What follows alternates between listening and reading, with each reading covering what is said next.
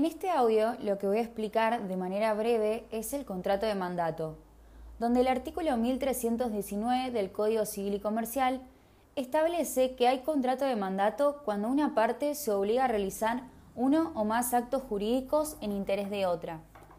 Al utilizar el término contrato se despeja toda duda sobre la naturaleza jurídica del mandato y habilitando la indispensable diferenciación con la representación y el poder.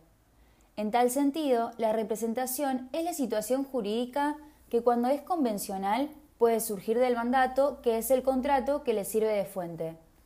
A su turno, la instrumentación llega a través del poder. Entonces, se desprenden dos elementos esenciales particulares de este contrato. El mandato tiene como objeto mediato la realización de dos o más actos jurídicos y en segundo lugar, el segundo elemento es la actuación de una parte, mandatario en interés de otra, mandante. El mandato tiene diferentes caracteres. En primer lugar, es nominado o típico ya que se encuentra regulado en los artículos 1319 al 1334 y debe integrarse con las normas sobre representación voluntaria. Es un contrato consensual, ya que basta para su perfeccionamiento el mero consentimiento de las partes, se presume oneroso y que a falta de acuerdo sobre la retribución, la remuneración es la que establecen las disposiciones legales. Puede ser bilateral o unilateral según sea oneroso o gratuito, donde en el primer caso nacerán obligaciones sobre las partes y en el segundo, si se pactó la gratuidad, el mandato será unilateral porque solamente generará obligaciones para el mandatario. Por último, en principio, el mandato es un contrato no formal, ya que no se exige forma alguna para que pueda producir sus efectos propios. Incluso puede aceptarse en forma expresa o tácita. Pero ello se diferencia del acto unilateral del apoderamiento, que debe ser otorgado en la forma prescripta para el acto que el representante debe realizar. Existen diferencias con figuras afines, como por ejemplo el corretaje, que se distingue del mandato en que el mandatario concluye actos jurídicos por cuenta del principal, mientras que el corredor solo prepara o coopera en la realización. Luego, con la gestión de negocios, donde el mandato es un contrato y la gestión de negocios es una fuente de obligaciones no contractual en la cual una persona asume oficiosamente la gestión de un negocio ajeno, es decir, en la gestión de negocios no existe el encargo que caracteriza al mandato. Existen diferentes clases de mandato. Tenemos el mandato expreso o tácito, donde la manifestación de la voluntad del mandante y mandatario para alcanzar el consentimiento puede resultar de comportamientos declarativos, si se manifiesta por medio de una declaración expresa. O también, en segundo lugar, el consentimiento en el contrato de mandato puede obtenerse por comportamientos no declarativos o en forma tácita. Luego, en cuanto al mandato representativo y sin representación, el mandato oculto, según los efectos que produce el mandato, puede ser representativo o no representativo. En el primer supuesto, el mandatario actúa en nombre y por cuenta de su mandante, es decir, del titular de interés. El efecto principal del mandato representativo es la eficacia directa del acto en el patrimonio del representado. En otras palabras, en el mandato con representación, las relaciones activas y pasivas nacen directamente entre el tercero y el mandante. Se trata de dos negocios jurídicos que confluyen y dos son las relaciones que coexisten. Una es la interna, entre mandante y mandatario, caracterizada por el deber de cumplir el encargo conferido, aceptado y regulado por el contrato de mandato. Y otra es la externa, entre mandante y tercero, caracterizada por el poder que permite la actuación en nombre ajeno, regulada por el negocio unilateral de apoderamiento. Hay que poner de resalto que como regla el mandato es representativo. En cambio, excepcionalmente el mandato puede ser sin representación u oculto cuando el mandante no otorga poder de representación, actúa en nombre propio pero en interés o por cuenta del mandante, quien no queda obligado directamente respecto del tercero, ni éste respecto del mandante. En otras palabras, en el mandato oculto, el mandatario asume personalmente los efectos del contrato. para lo que es necesario un nuevo acto jurídico para transmitirle esas consecuencias al mandante. Sin embargo, el mandante puede subrogarse en las acciones que tiene el mandatario contra el tercero, e igualmente el tercero en las acciones que pueda ejercer el mandatario contra el mandante. Ello es así porque en la relación interna existe un contrato que legitima la actuación del mandatario y determina que él no actúa en su propio interés, sino que lo hace en el del mandante, y con la intención de satisfacer una necesidad de este último por lo que el acto celebrado con los terceros no resulta indiferente a los intereses del mandante. En cuanto a la capacidad de las partes, se aplican las normas sobre incapacidad e inhabilidad para contratar. Esto significa que el mandante debe ser capaz de ejercicio y hábil para contratar, con relación al acto que encarga el mandatario. Con relación al mandatario, el artículo 364 dispone que para el representante solo es suficiente el discernimiento, y por su parte, el artículo 1323 dispone que el mandato puede ser conferido a una persona incapaz, pero ésta puede oponer la nulidad de contrato si es demandado por inejecución de las obligaciones o por rendición de cuentas, excepto la acción de restitución de lo que se ha convertido en provecho suyo. En cuanto a los efectos del mandato, existen efectos entre mandante y mandatario. Y por un lado tenemos las obligaciones del mandatario, que son ejecutar el encargo, informar de cualquier circunstancia sobreviniente, conflicto de interés, de la documentación y sobre la ejecución del mandato, mantener confidencialidad, rendir cuenta de su gestión, entregar todo lo que recibió en razón del mandato, adoptar las medidas conservatorias urgentes que requiera el negocio que se le encomienda y posponer sus propios intereses en caso de conflicto de intereses con el mandante.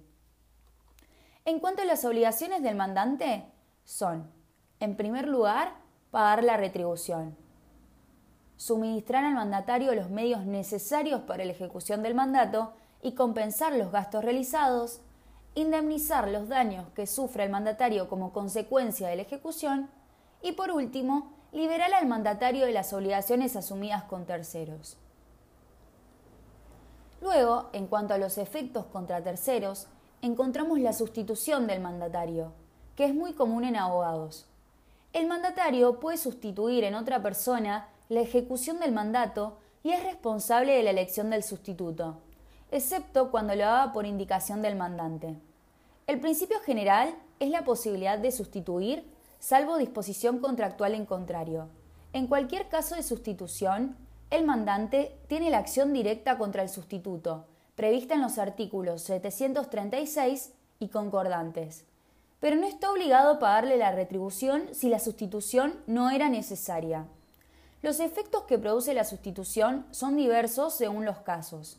En el primer caso, cuando el mandatario sustituye el mandato en favor de la persona indicada por el mandante, no incurre en ninguna responsabilidad por mal desempeño del sustituto.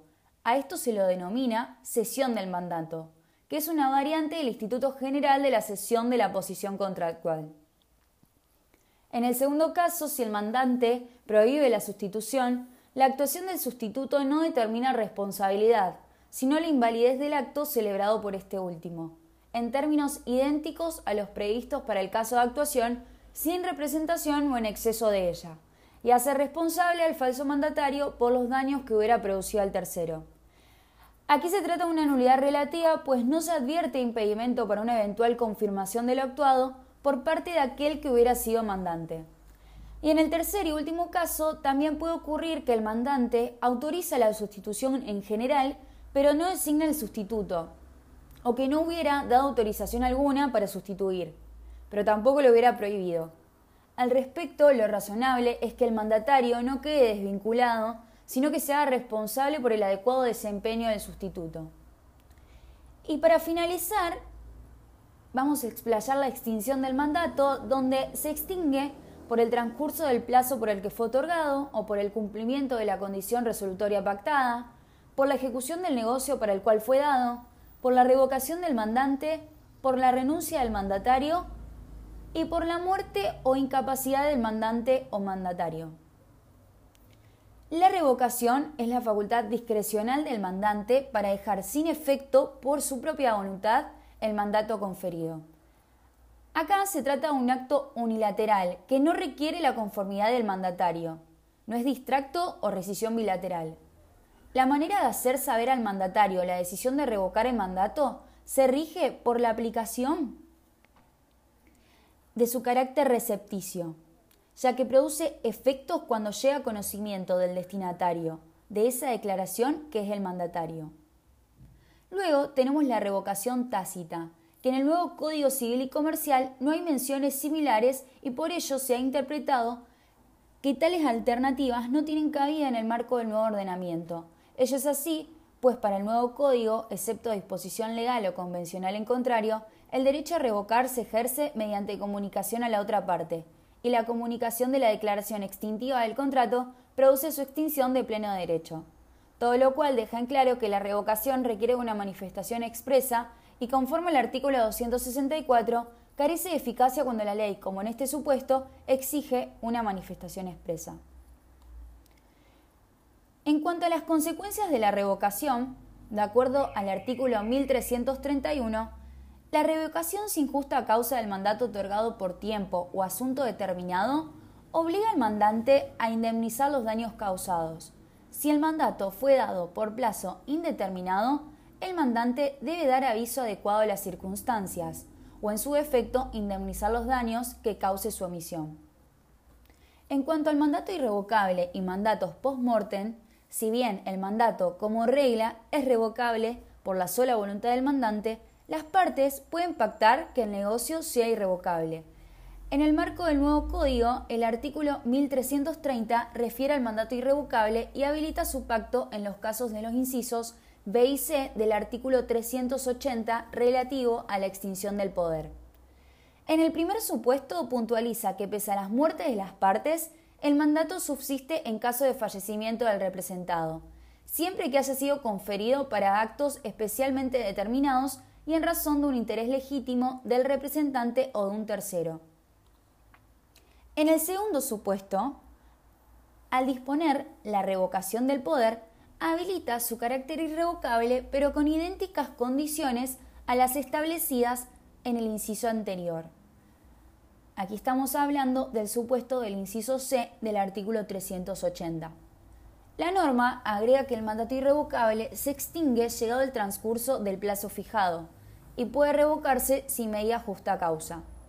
Debe estar expresamente pactado como irrevocable debe ser un poder especial, o sea, otorgado para actos especialmente determinados, no podría entonces pactar como irrevocable un poder general de la Administración, debe estar limitado temporalmente, o sea, no es admisible pactar una irrevocabilidad por tiempo indeterminado, y debe ser otorgado en razón de un interés legítimo. Finalmente, en el caso del mandato post-mortem, no es necesario pactar la irrevocabilidad como sí ocurre en el supuesto del inciso C, sino que la continuidad del poder luego del fallecimiento del representado se opera por la sola configuración de los recaudos allí enunciados, actos especiales e interés común.